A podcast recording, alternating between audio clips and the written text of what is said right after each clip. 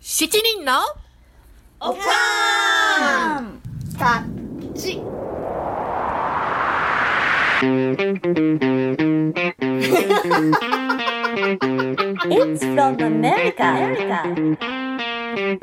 長年のアメリカ暮らしから得たどうでもいいようなおかんの知恵や楽しいあるある話をワイワイお送りします。はい今回のポッドキャストはおかんと一緒にワインでも飲みながらゆっくりくつろいで聞いてください後半にはリスナーの方々からいただいた質問にも答えていきたいと思いますお楽しみに七人のおかんたちのハッピーアワーイエ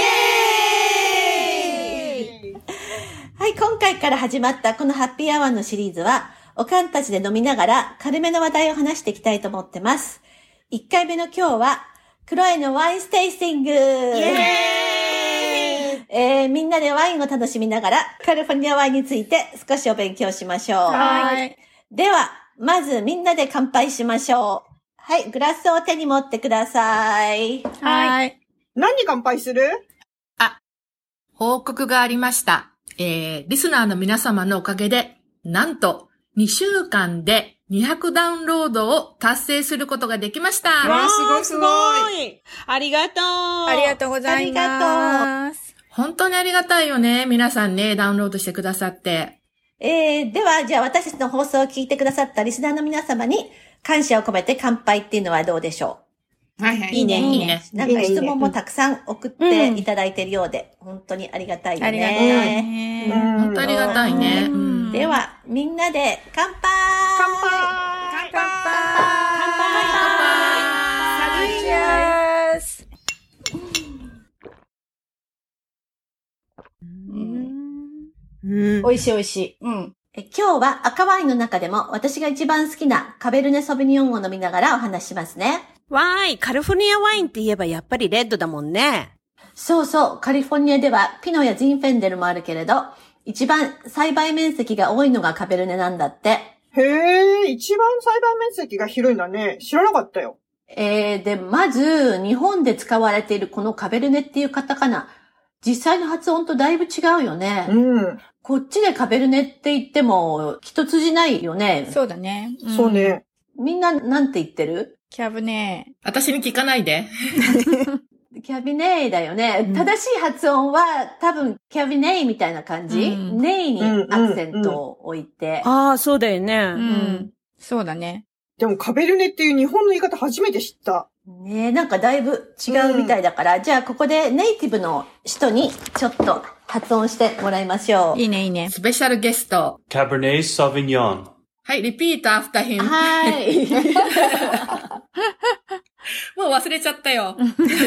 そう、で、アメリカでね、ワインをオーダーするときは、このアクセントに気をつけて、あの、オーダーしないと多分通じないので、通じないかもね。そうだね。じゃあちょっと英語でオーダーするときの言い方を言ってもらいます。 I would like a glass of Cabernet. うんなるほど。はあ、なんか英会話教室みたいだね。じゃあ、ボトル欲しい人はグラスがボトルに変わるのね。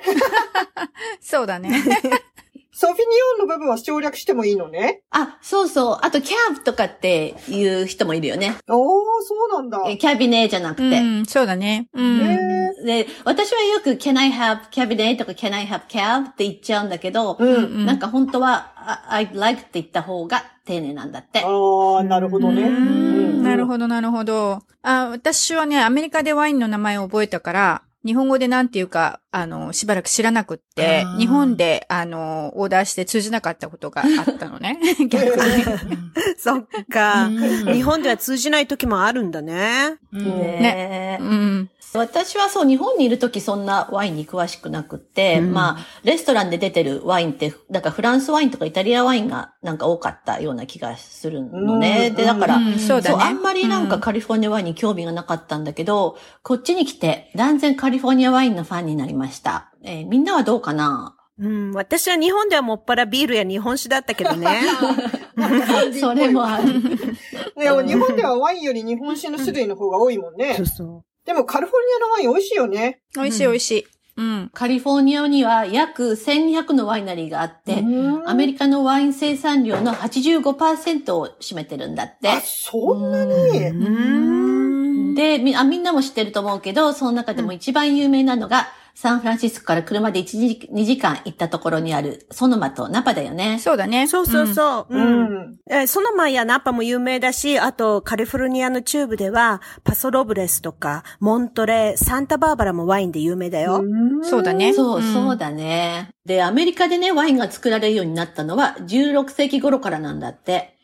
で、最近はアメリカのワインもヨーロッパに負けないくらいの品質の高いワインとして注目されてるよね。へーそうだね。。うん。で、ちょっと勉強したんだけど、キャビネソビニオンっていうのは赤ワイン用のブドウの品種で、もともとは17世紀にフランス南西部でカベルネ・フランとソビニオン・ブランが自然交配して生まれたんだって。へーなるほど、なるほど。ソビニョンブランの方が元からあったんだね。うん、そうみうんたい。うんうんうんなるほど。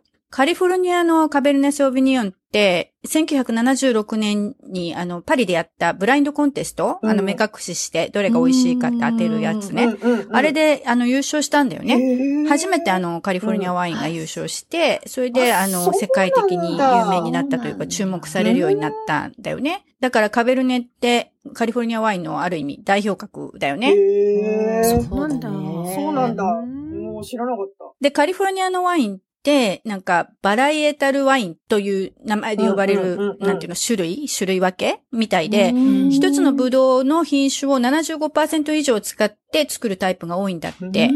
うん。だから、カベルネって書いてあれば、うん75%以上をカベルネ種のブドウを使ったっていうことになるから、うんうんそれだけそのブドウの主張が強くなるってことなんだとう思んう。うん、なるほどね。ね、そうなんだよね。うん、そういうことら しい。そうか。だからなんかしっかりした味わいなんだね。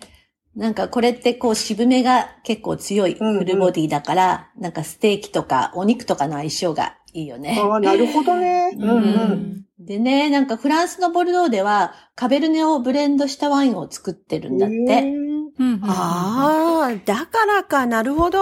あだから味がボルドーに似てるのね。うんうんうんうんみんな飲んでみて他にはどんな味がするどれうんちょっと飲んでみよう。どれどれ例えばフルーティーとか、うんうんうんなんていうのかな。そうだね。ワインテイスティングでよく言うよね。うなんかこうう、ん酸味いがあや、でるとも、まさか。しくフルーティーな感じう。うん、フルーティーだねう。んで、ちょっと渋めもねうんうんう、んあったりして。うんうん。美味しい。なんか、ちょっとブルーベリーっぽいうん風うんうん。味そうだね。なんか、で濃厚な感じかな。匂いがイチゴの感じがしたりとかそういう時あるよね、なんかね。ああ、そうだだ。ね。うんうん。カシスみたいな感じの味もするね。う。うんんう。んそうそうそう。あの、ワインのアルコール度は、ブドウの糖分が多いほど高くなるんだってう。んうん。だから、ヨーロッパに比べると、カリフォルニアは気温が高くて、ブドウが完熟するから、えーアルコール度が高くなるらしいよ。ああ、なるほどね。うんでもどこかで読んだんだけど、最近温暖化でヨーロッパも暖かくなってきてるから、アルコール度がなんか昔より上がってきてるんだって。へへえ。ーこんなところに。も地球温暖化の影響がう。ん。ねえ。うん本当だね。アルコールの度数がブドウの完熟度に関係するって知らなかった。うんうん。ヨーロッパのワインはもともとあのテーブルワインって言って食事と一緒に飲むっていうのが主だよねそうだ。ねだから軽めのものも多いけど、うんカリフォルニアのワインってワイン単体でも楽しめるようにこうデザインされたワインがお多くて、だから主張も強いっていうか、なるほどねブドウうのんう、ブドウっていう感じがすうんうる。んうんうん 中でもカベルネってね、濃厚だよそうだね。ねうんああ、だからすぐにほろ酔いになっちゃうのね。うんうんあの、カベルネって、うんあのグラスも大きいもんね。そうだね。そうそうそう。んうんそうだ。ね。うんなんかカベルネはなんか大きなグラスでこうワインを転がすようにしながら飲むと香りが立ってまろやかな味になるんだよね。おー、なるほど。えーこれはね、なんか酸素を混ぜることによって、なんかこうかきまして、うんうん。そしてなんかタンニンの渋さが和らぐからなんだあって。そうなんだ。なるほど、なるほど。ううんどれどれうんちょっともう一回飲んでみよう。 あ、本当だ。うん。うん。グラスワイン今回して飲んでみたよ。私もやった。はじめに一口飲んだ時よりも、うん、飲みやすくなって、美味しい美味しい。うん、なんかそう、継ぎたてよりうも、んちょっとするとね、あの、うん味がまろやかになること多いよね。うん。まろやかになったなった。あ、本当だ、美味しい。うんもう、こうやってみんなで家飲みするのいいよね。いいね。うんうん。いいね。オンライン。家飲み。ほんとほんと。またハッピーアワーするの楽しみだわ。そうだね。またちょっと近いうちにやろう。うん。うん。よし。えー、じゃあ今回はこの辺で、えー、次回からはカリフォルニアの他のワイン、簡単なおつまみレシピなんかも発信していきたいと思ってます。あ、いいいいね。ね。えー、じゃあみんなは、うん、今日はワインでも飲みながら、優雅に夕食の支度してね。頑張ります。 もう酔っ払っちゃって夕食の支度したくなくなっちゃうよ。言えてる。あ、でも、あの、みんな、ちょっと酔っ払っちゃう前に、えーダウンロード200回記念に、えーリスナーさんからいただいた質問に答えていくというのはどうでしょう、はい。はい、いいね。そうだいいね。。はいうん。グッドアイディア。うん。やろうやろう。いはい。おかんが質問に答えます。題して、おかんショック。ワクチンは打ったはい、打ちました。はい。ファイザーを打ちました。打ちました。 2回目終わったばっかりです。はい、打ちました。ぜひその報告を来週しましょう。アジア人が襲われたニュースを聞きますが、おかんたちは大丈夫うん。個人的にはそのような経験には、あのー遭遇してません。ただ気をつけてはいます。この辺ではあまり聞かないので、今のところは、あの、怖い思いとかはしてないので大丈夫です。うん。大丈夫。身近では誰も知らない。あの、新聞とかニュースでは聞くけどね。うん、全然大丈夫だけど、なんかお友達は家族でスペイン人の旦那さんと、で、3歳の子供連れて歩いてる時に、すごいなんか、うわーって顔言われたみたい。アジア人の悪口を。なんか言い返したって言ってたけど。ニュースでは聞くけど、周りの人は大丈夫です。最近では、アジア人のおばちゃんということで、周りの人が逆に親切にしてくれているような気がします。おかんたちおすすめのアメリカドラマを教えてください。サインフィールド。最近のドラマは見てないの。フレンズ。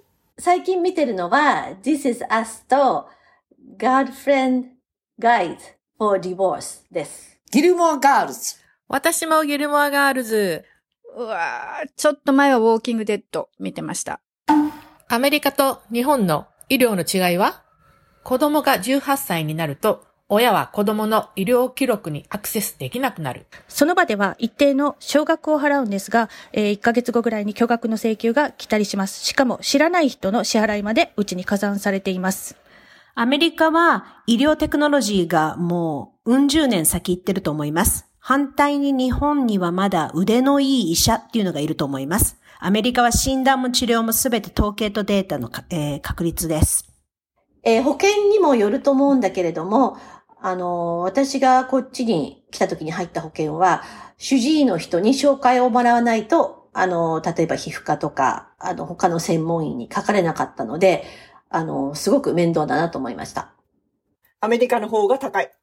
救急車を呼ぼうかどうしようか考えちゃうぐらい高い。日本では、痛くなったらすぐセレスの替え歌で、臭くなったらそりゃヘレスみたいなのがありますが、アメリカでも同じような替え歌はありますかわからない。アメリカに来て初めて食べた料理や食材はシーザーサラダ、初めて食べて感動しました。ブリート、初めて食べて、美味しすぎて、食べすぎて吐きました。ロブスタえっと、食材はアートチョークで、えっと、食べたものはマカロンチーズ。これもうほぼチーズでびっくりしました。え、ミシェルとまたまた同じ回答。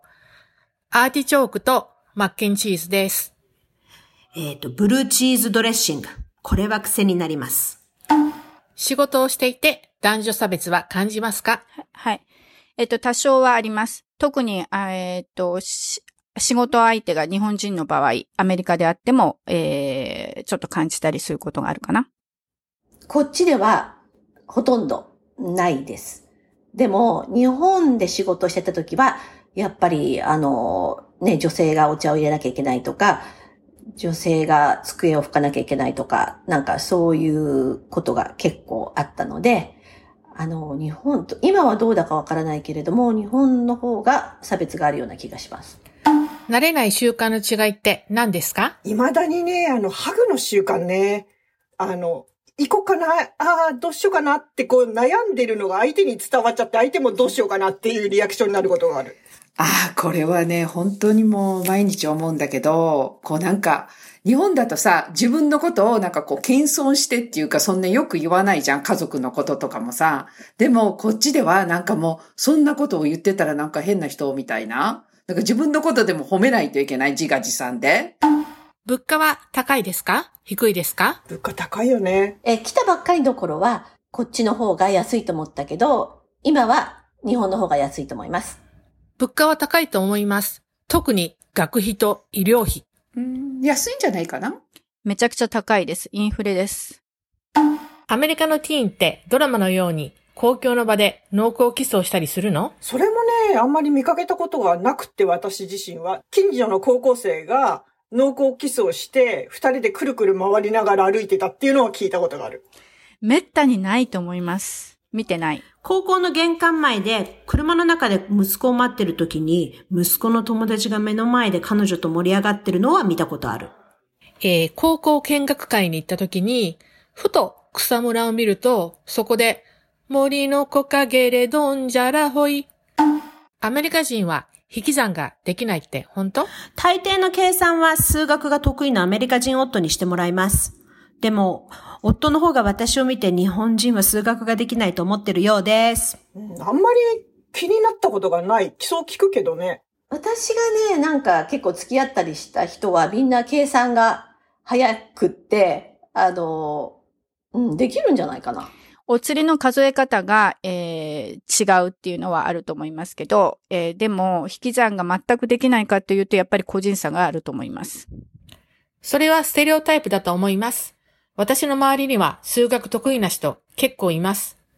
うん、これはもう本当よく間違えたりする。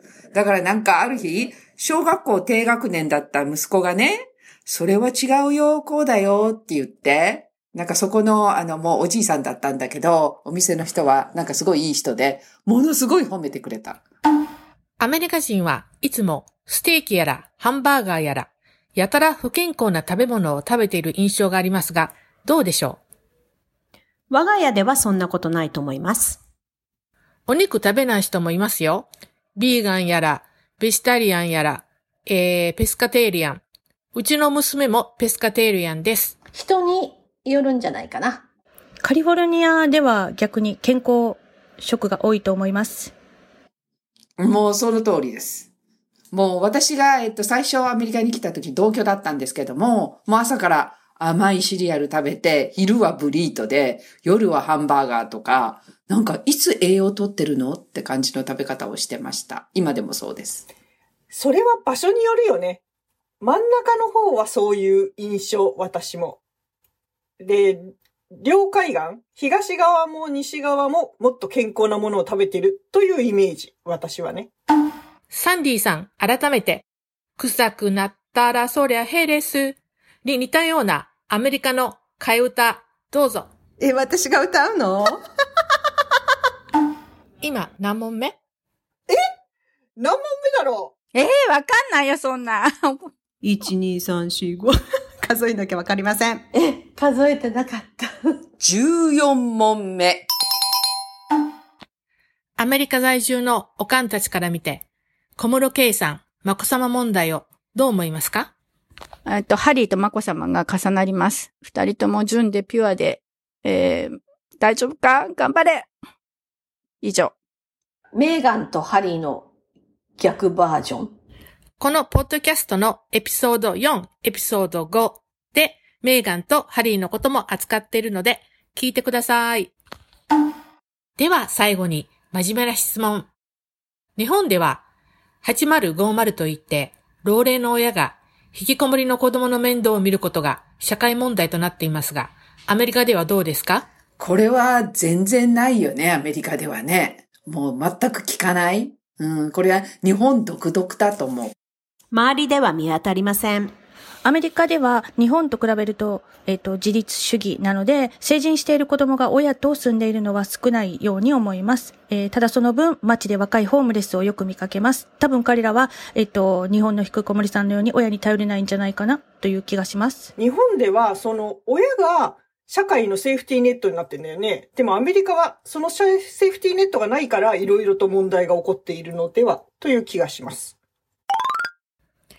はい、お疲れ様でした。えー、今回カバーしきれなかった質問は、また他の機会に答えていきたいと思います。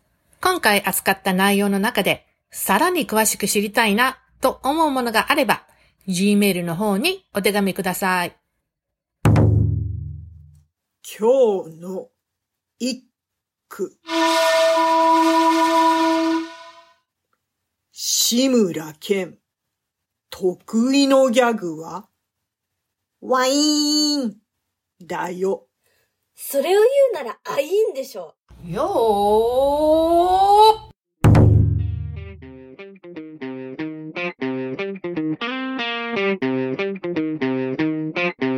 私たち好き勝手を喋りまくりました。お付き合いくださりありがとうございました。ここでお話ししたことですが、いかなるトラブル責任は負いかねますので、あらかじめご了承ください。 Thank you for listening. See you next time. Bye.